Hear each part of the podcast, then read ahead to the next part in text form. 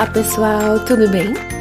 Bem-vindos ao podcast Lendo por Aí, onde eu comento algumas histórias infantis e infanto-juvenis que tenho encontrado nos meus estudos e explorações.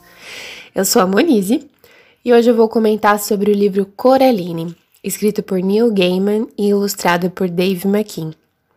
Vou fazer um parênteses aqui para dizer que versões diferentes têm ilustradores diferentes e a versão que eu li tem alguns comentários do autor e ele gosta muito do trabalho desse ilustrador, do Maquin.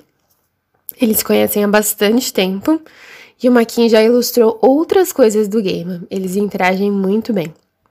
Coraline é um livro recomendado para leitores de 9 a 11 anos e nesse episódio, para discutir essa leitura, eu quero seguir uma ordem um pouco diferente.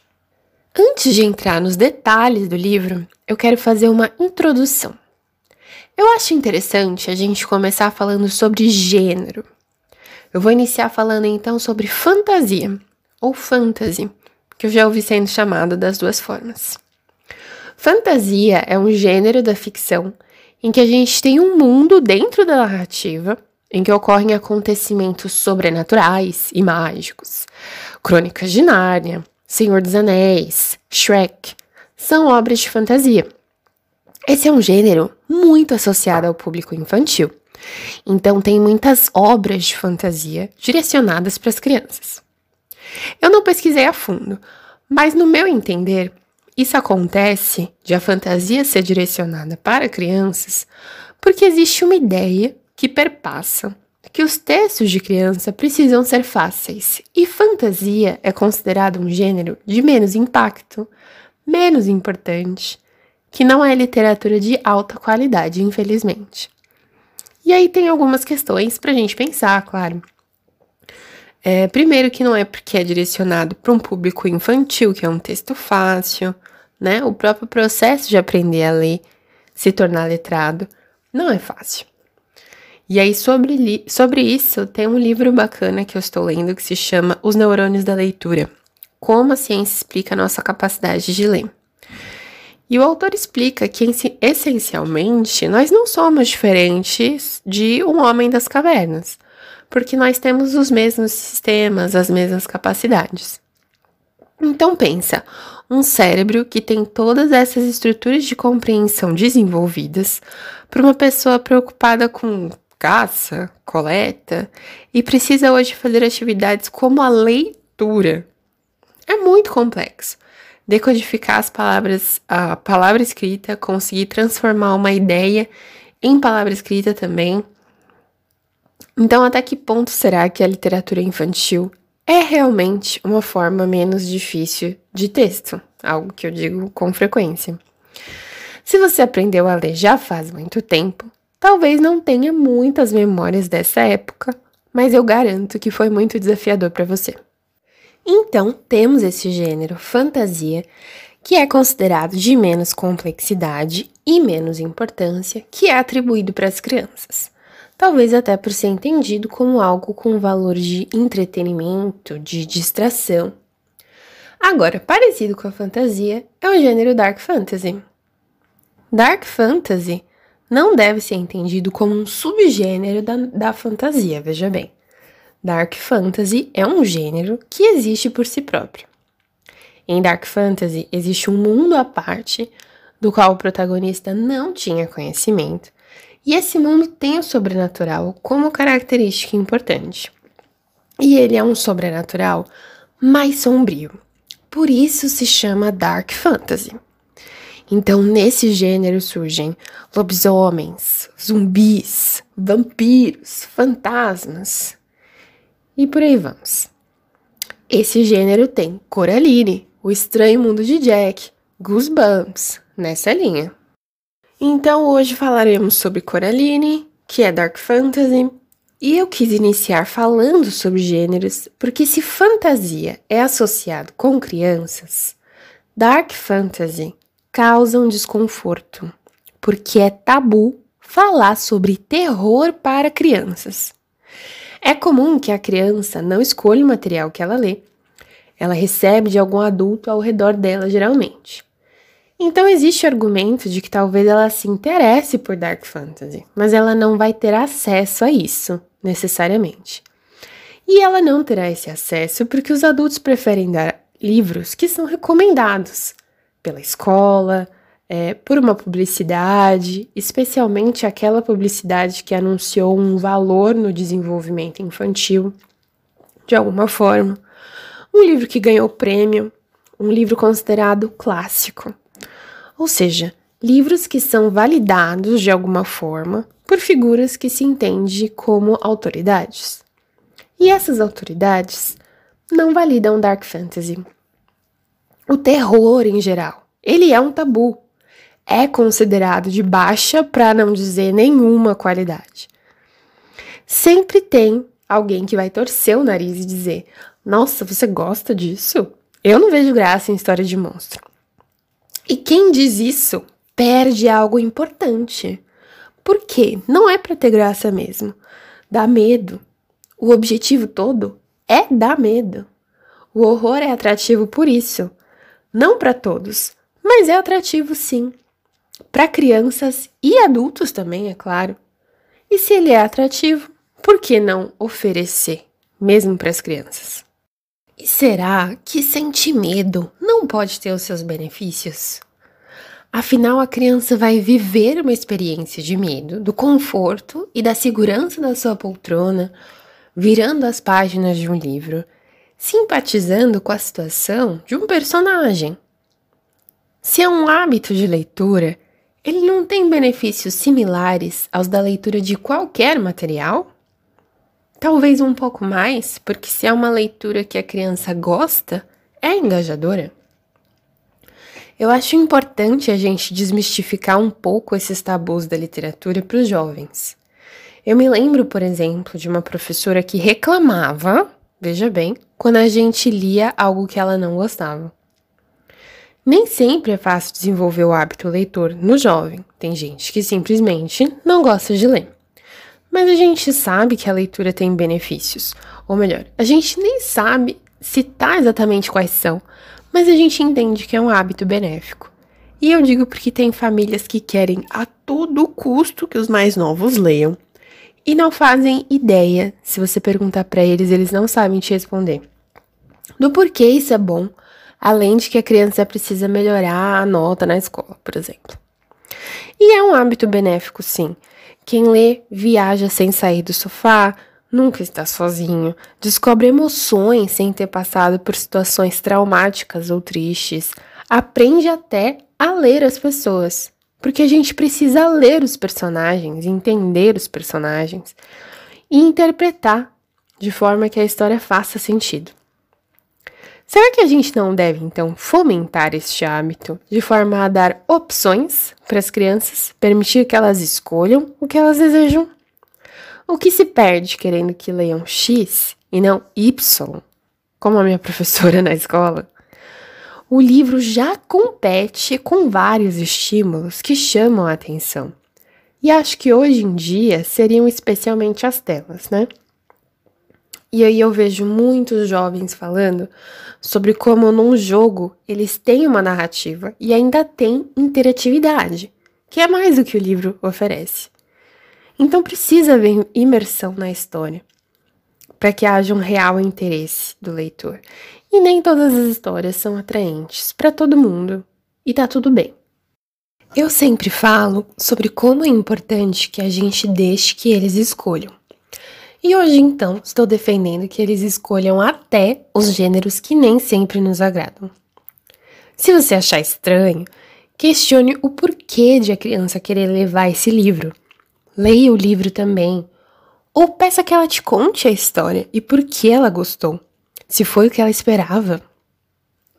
Não estou dizendo que você vai se interessar pelo assunto, mas talvez se você souber o que fisgou esse pequeno leitor para algo que você nem teria considerado, não só você vai entender melhor os gostos desse jovem, mas talvez você entenda que não é uma narrativa básica, que a criança tirou proveito da história. Eu fui uma criança que gargalhava com a bizarrice da família Adams, sentava todo dia para assistir o desenho animado deles Eu vi todos os filmes. E hoje eu consumo tudo que colocarem na minha frente relacionado a esse assunto. Eu fiquei encantadíssima com o Estranho Mundo de Jack e mais tarde, quando adolescente, com a Lenda do Cavaleiro Sem Cabeça. Na faculdade eu fiz a minha dissertação com O Coração Delator, de Edgar Allan Poe. O estranho, o medo, como tudo mais, não serão interessantes para todo mundo, mas com certeza vão fazer muita gente vibrar. E tendo sido essa criança que talvez fosse peculiar para alguns, eu valorizo muito que as portas estejam abertas para livros como Coraline. Bom, e agora eu estou pronta para começar a falar sobre essa história. Vocês estão prontos? Então, vamos lá! Coraline é uma menina que se mudou com os pais recentemente para uma casa nova.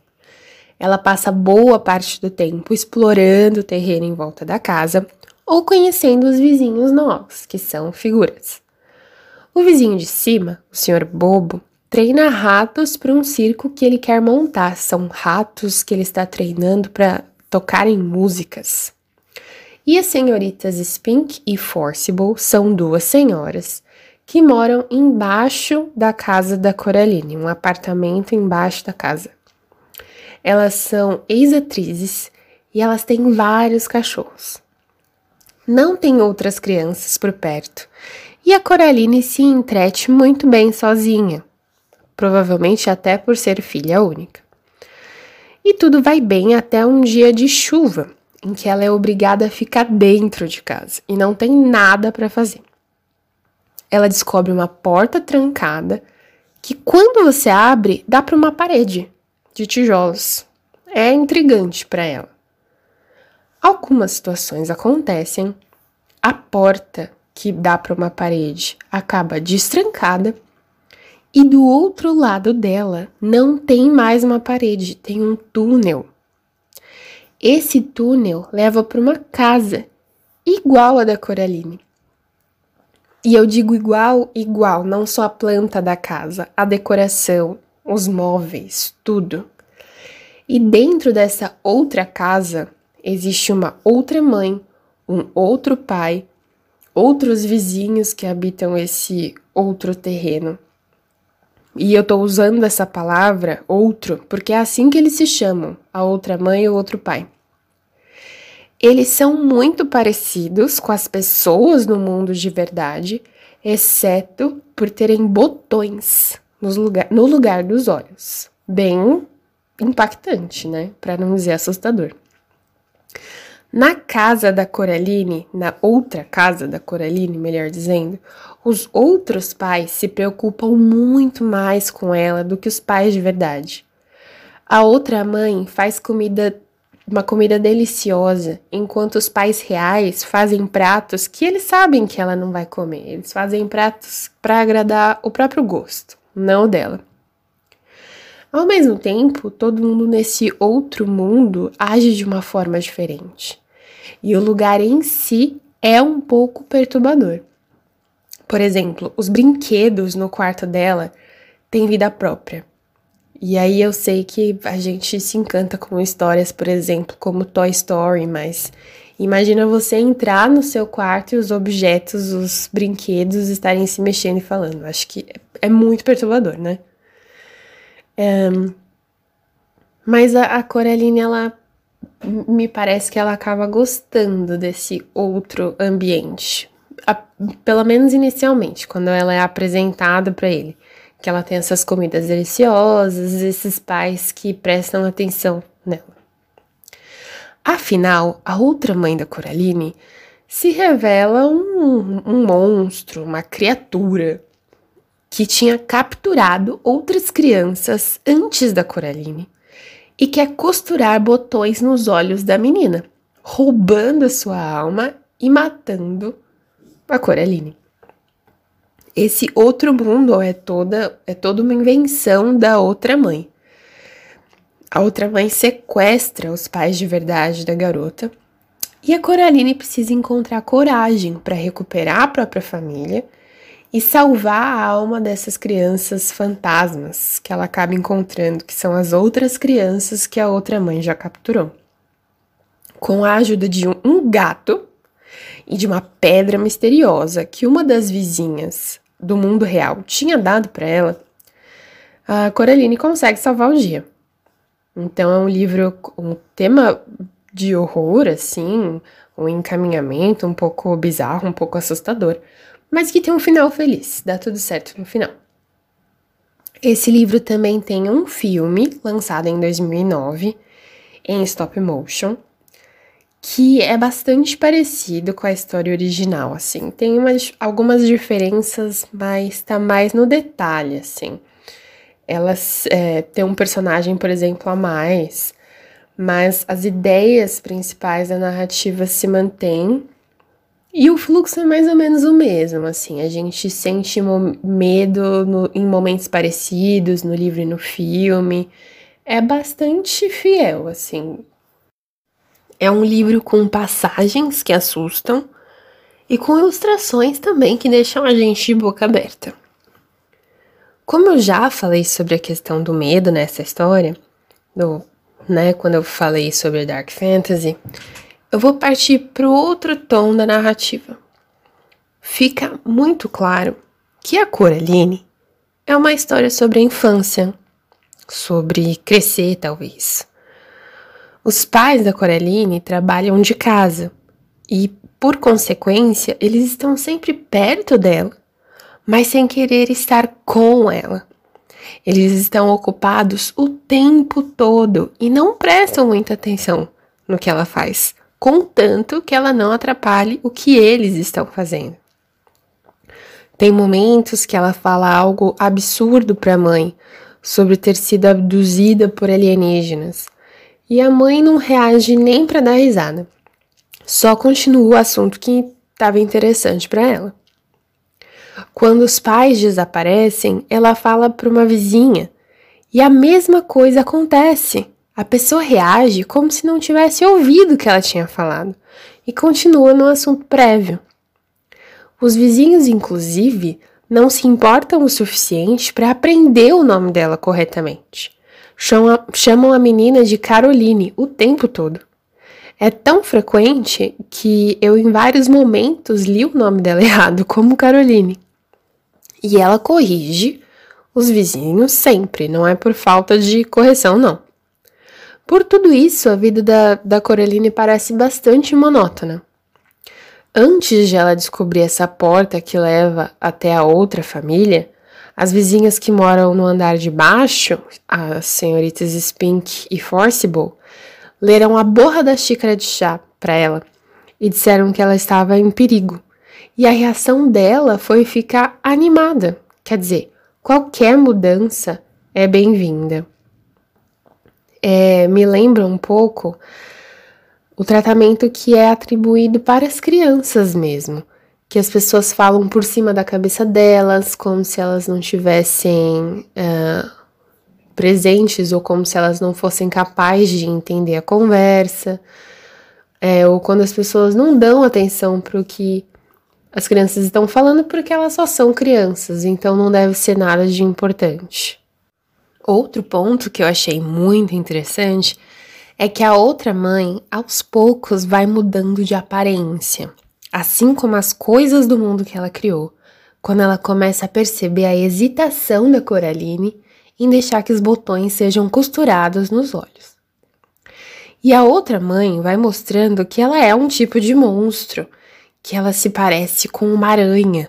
Ela é toda comprida, tem mãos de dedos longos. E a Coraline começa, em dado momento, a achar teias de aranha em lugares. Foi uma associação para mim bem interessante ter um monstro como um animal que muitas pessoas acham assustador mesmo. Eu achei que ficou mais tangível. Além de a aranha ser um animal que caça, atraindo animais para sua teia. Assim como a outra mãe se esforçou para criar um mundo atraente para Coraline. Por esse motivo, eu também achei bem legal que um gato é quem tenta ajudar a Coraline inclusive entrando nesse mundo estranho com ela. Os gatos também são predadores e alguns caçam é, insetos, diversos animais e aranhas também. Além de existir muitas superstições em volta dos gatos, especialmente os pretos, como é o da história. Por exemplo, sobre os gatos serem capazes de enxergar coisas que nós humanos não conseguimos enxergar. Esse gatinho da história também me ajudou a conceber essa ideia de que o que quer que a outra mãe seja é algo que a gente pode associar a um monstro, uma criatura de algum tipo. Não fica claro em momento nenhum o que essa criatura possa ser, mas inicialmente eu estava pensando nela como uma bruxa, alguém que tem esse poder assim de criar todo mundo do nada, tipo uma aranha bruxa. Mas depois eu comecei a pensar que os gatos são muito associados às bruxas como aliados, né? E desde, uh, desde o começo da história, esse gato mostrou aversão e até desdém a esse bicho, a esse monstro. Além do mais, ele caça os ratos que ajudam a outra mãe. Então, o que quer que ela fosse, não passava perto de ser humana, porque a humana, afinal, é quem recebeu a ajuda do gato. E eu comecei então a pensar nela como um monstro mesmo, não uma bruxa nem nada desse tipo. E eu acredito que o final dessa história mostra uma mudança da Coraline, um crescimento desse personagem, dessa personagem. Quando ela recupera os pais, eles fazem um jantar que antes ela não teria comido, mas agora ela só separou os ingredientes que ela não gostava e comeu mesmo assim. Tem um texto de Jessica McCourt que alude exatamente a isso, sobre como a personagem Coraline cresce com a sua coragem, com a sua independência, a sua identidade. Ela tem ajuda na história, mas é ela que resgata a si mesma e a outras pessoas. Uma mensagem interessante num livro infantil quando a gente compara, por exemplo, com um filme de princesas a mensagem de que nem sempre a gente precisa esperar um herói. A gente pode salvar a si mesmo. A gente é capaz, né? É um livro que não é para todo mundo, eu reconheço. Ele assusta as pessoas, tanto adultos quanto crianças. Mas é muito divertido dentro de Dark Fantasy. E eu recomendo essa leitura. E vocês? O que acharam desse livro? Pareceu interessante? E agora, opiniões foram emitidas, e então vamos encerrar por aqui. Muito obrigado por acompanharem o Lendo por aí e sigam embarcando em mil aventuras dentro das páginas. Tchau, tchau!